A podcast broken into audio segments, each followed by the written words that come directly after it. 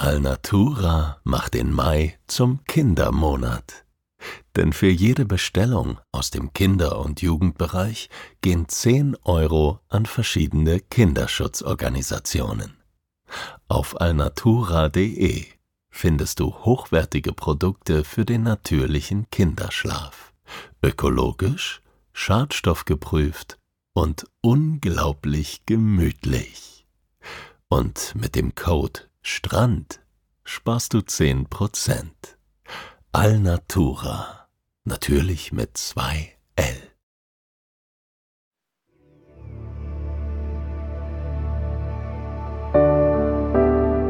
Schlaf gut. Träum was Schönes. Das waren die Worte meines Vaters. Auch er hatte seine Mühe mit dem Einschlafen. Doch wenn er schlief, dann träumte er vom Reisen. Ich erzähle hier von diesen Reisen. So wie es war und so wie es hätte sein können.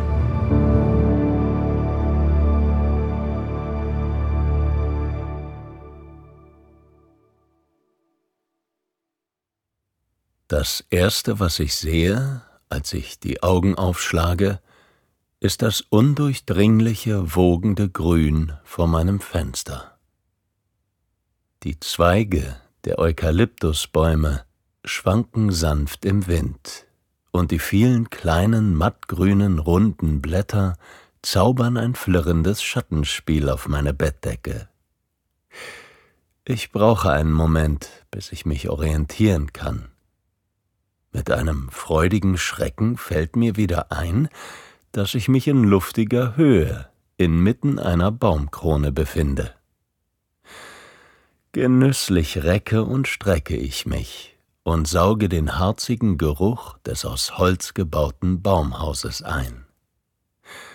Mit den bodentiefen Glasfenstern, dem ausladenden Bett und sogar einem Wohnzimmer mit einem kleinen Kamin ist die Unterkunft jedoch alles andere als ein klappriger Holzverschlag. Selten habe ich so gut geschlafen. Wie ein Koala könnte man sagen. Ich steige aus dem Bett und laufe barfuß über den warmen Holzboden.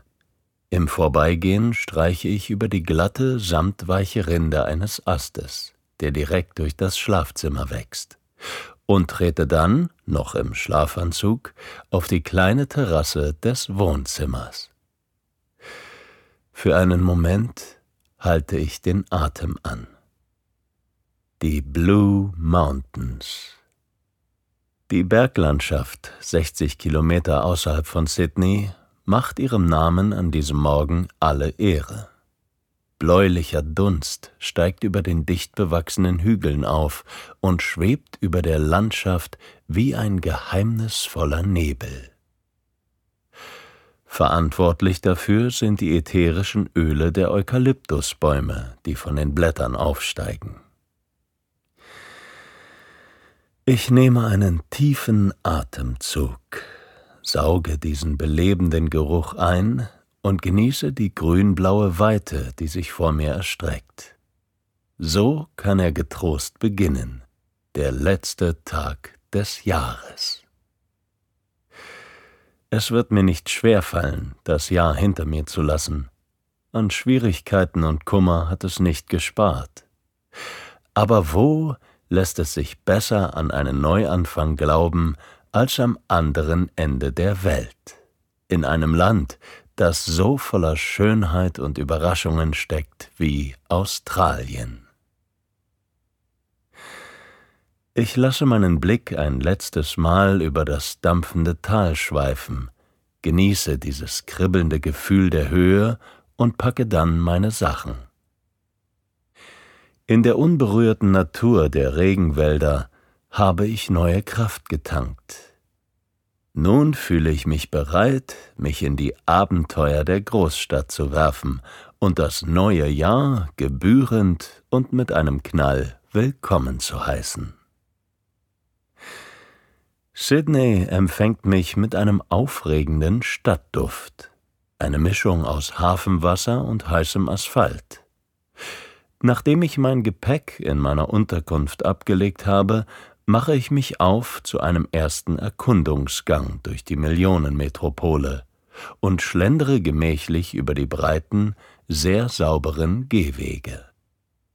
Jede Stadt hat ihren ganz eigenen Straßenbelag, fast wie ein persönlicher Fingerabdruck. Manchmal glaube ich, dass ich eine Stadt allein an ihrer Pflasterung erkennen würde. Die charakteristischen breiten Sandsteinquader Berlins, der rotbraune, körnige Asphalt Londons oder die feinen und eleganten Mosaike auf den Straßen Lissabons. Sydneys Wege dagegen sind mit dunkelgrauen, nahtlos aneinanderliegenden Steinblöcken gepflastert, die so glatt geschliffen sind, dass ich am liebsten mit Inline-Skates darüber gleiten würde. Ich schlendere weiter, vorbei an modernen Hochhäusern und vereinzelten viktorianischen Gebäuden, die mit ihren Klinkerfassaden und verschnörkelten Türmchen so gar nicht hierher zu passen scheinen. Ich mache sogar einen kleinen Abstecher in das Queen Victoria Building. Obwohl ich Shopping Malls eigentlich meide, zieht mich das prachtvolle Gebäude wie magisch an. Und ich werde nicht enttäuscht. Die riesige Glaskuppel, die kunstvollen Arkaden, Balustraden und Galerien, die mit überschäumendem Detailreichtum gefertigten Säulen, Bögen und Reliefs versetzen mich sofort ins 19. Jahrhundert, als das Gebäude Kaffeestuben, Barbiere und Blumenhändler beherbergte. Dennoch kehre ich dem Konsumtempel so schnell wie möglich den Rücken. Schlanke Akazien und Platanen säumen die Bürgersteige und schütteln ihre Kronen im steten Wind, der durch die Straßen der Stadt weht. Es ist, als treibe er mich vorwärts. Ich merke kaum, wohin meine Füße mich tragen, und mit einem Mal finde ich mich in einer äußerst merkwürdigen Gasse wieder. Ich brauche ein paar Sekunden, um das silberne Glitzern zuzuordnen. In dem Sträßchen zwischen zwei hohen Wohnhäusern hängen hunderte leere Vogelkäfige in allen Größen und Formen. Wie elegante Laternen schimmern sie zwischen den Fassaden, manche rechteckig, manche rund, manche glänzen silber, andere kupferfarben. Und dann wird mir bewusst, dass das lebhafte Gezwitscher, das zu hören ist, nicht von tatsächlichen Vögeln herrührt, sondern aus den leeren Käfigen zu kommen scheint.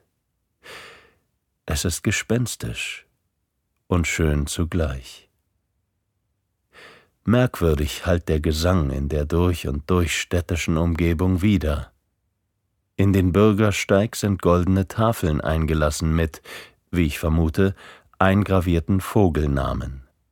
Dusky Wood Swallow, Scarlet Robin, Leaden Flycatcher, Yellow Tufted Honey Eater, Little Lorikeet.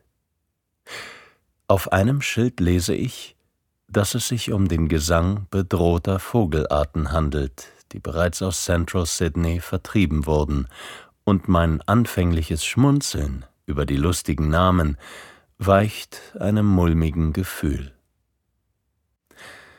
Als ich weitergehe, sehe ich die Großstadt mit anderen Augen. All die Vergnügungen und Annehmlichkeiten der Modernität haben einen hohen Preis. Ich versinke in Grübeleien, und meine Schritte ziehen mich unweigerlich Richtung Hafen, als könnten die See und das Wasser die bitteren Gedanken einfach fortspülen.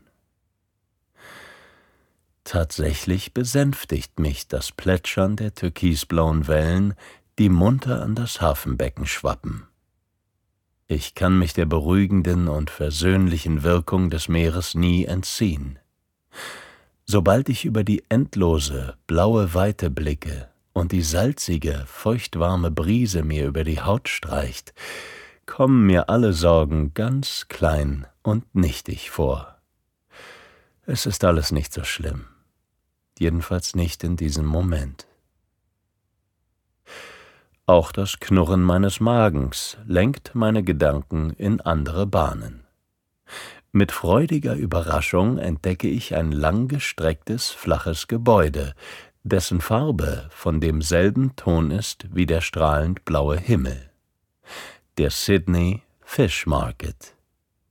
Er ist der größte der südlichen Hemisphäre und bietet eine überwältigende Auswahl an frischen Meeresfrüchten. Wie gebannt schlendere ich zwischen den Auslagen hindurch, auf denen sich so alles tummelt, was das Meer zu bieten hat. Berge kleiner, schöner, gemusterter Muscheln, knallorangene Hummer mit feinen, antennenartigen Fühlern, fünfzehn Jahre alte Austern aus der Quibray Bay mit verkrusteten, silbrig glänzenden Schalen, leuchtend roter Thunfisch, riesige Garnelen, die sternförmig um eine Zitrone arrangiert sind, und gestreifte grüne Tiger Prawns mit purpurfarbenen Beinchen. Es riecht frisch und intensiv nach Meer. Die Menschen wuseln wild durcheinander und kaufen ganze Tüten voller kleiner roter Shrimps, vielleicht für ein opulentes Silvesterdinner mit ihren Freunden und Familien. An einem Stand, der anscheinend vor allem bei der chinesischen Community beliebt ist, bestelle ich ein Lachs-Sashimi, ein Stück rohes Filet, das von den langen Tranchen frisch heruntergeschnitten wird. Dazu gönne ich mir zwei Austern und eine Tiger Prawn. Mit meiner Beute verziehe ich mich nach draußen, um den Fisch mit Blick auf den Hafen verzehren zu können. Ein Gedicht. Das Sashimi ist unglaublich zart und die Austern fangfrisch. Ich bewundere das glatte, zart perlmuttfarben schimmernde Innere der Muschel, ganz anders als es die raue Schale vermuten ließe. Nun bin ich bereit für das restliche Tagesprogramm. In einer kleinen Bäckerei decke ich mich noch mit einem Vorrat an Meat ein, köstlich gefüllte Fleischpasteten in allen Varianten, sogar vegetarisch. Und dann geht es los zu meinem letzten Programmpunkt. Es fühlt sich merkwürdig, aber gleichzeitig auch ein wenig befriedigend an, den Trubel der Stadt hinter mir zu lassen. Zu diesem Zeitpunkt bevölkern schon Massen an Menschen die begehrten Plätze in den Parks und Stränden, mit der Aussicht auf den Sydney Harbour. Dicht an dicht, wie die Sardinen, sind sie gequetscht. Alle kämpfen um den besten Blick auf das Feuerwerk. Auch ich werde es mir natürlich nicht entgehen lassen, allerdings von einem etwas weniger zugänglichen Ort. Nach einer etwa halbstündigen Busfahrt befinde ich mich am Ausgangspunkt des Hermitage Foreshore Walks. Auf einem schmalen, mit Holzlatten ausgelegten Weg geht es mitten durch den australischen Busch, immer am Meer entlang. Auch hier weht mir der allgegenwärtige warme Wind um die Nase. Ich nehme einen tiefen, reinigenden Atemzug. Eine Wohltat nach der stickigen Luft im Bus. Meine Schritte hallen dumpf auf den Holzplanken, und mein Atem passt sich dem ruhigen Rhythmus meiner Beine an. Der Pfad schlängelt sich durch dichtes Buschwerk. Gumtrees, Silbereichen und in sich verschlungene Drachenbäume säumen den Weg. Manchmal wuchern sie so dicht und strecken ihre knorrigen Äste so weit über den Pfad, dass man meint, durch grüne Torbögen zu laufen. Das goldene Spätnachmittagslicht dringt nur in kleinen flimmernden Fleckchen bis zum Boden. Doch immer wieder öffnet sich der Blick auf das hellblau blitzende Meer. Kleine weiße Segelboote schaukeln in den malerischen Buchten. Schon nach zwanzig Minuten habe ich mein Ziel erreicht. den wunderschönen und abgelegenen Milk Beach. Im Licht der immer tiefer sinkenden Sonne schimmert das Wasser und auch der helle feine Sand in einem milchigen Zartrosa. Die halbmondförmige Bucht ist nicht sehr groß und liegt geschützt zwischen flachen Felsformationen, die ein paar Meter weit in das völlig reglose Wasser ragen. Aber das Tollste ist der Ausblick. Nach Westen hat man einen freien Blick auf die Skyline von Sydney mit der geschwungenen Harbour Bridge und der unverwechselbaren Silhouette der Oper. Wie eine merkwürdige Muschel oder wie die Rückenflossen eines rätselhaften Tiers ragen die weißen Schalen des Daches aus dem Meer empor. Erschöpft von dem langen Tag lasse ich mich unter einen Baum sinken. Ich ziehe die Schuhe aus und grabe die Füße in den weichen Sand.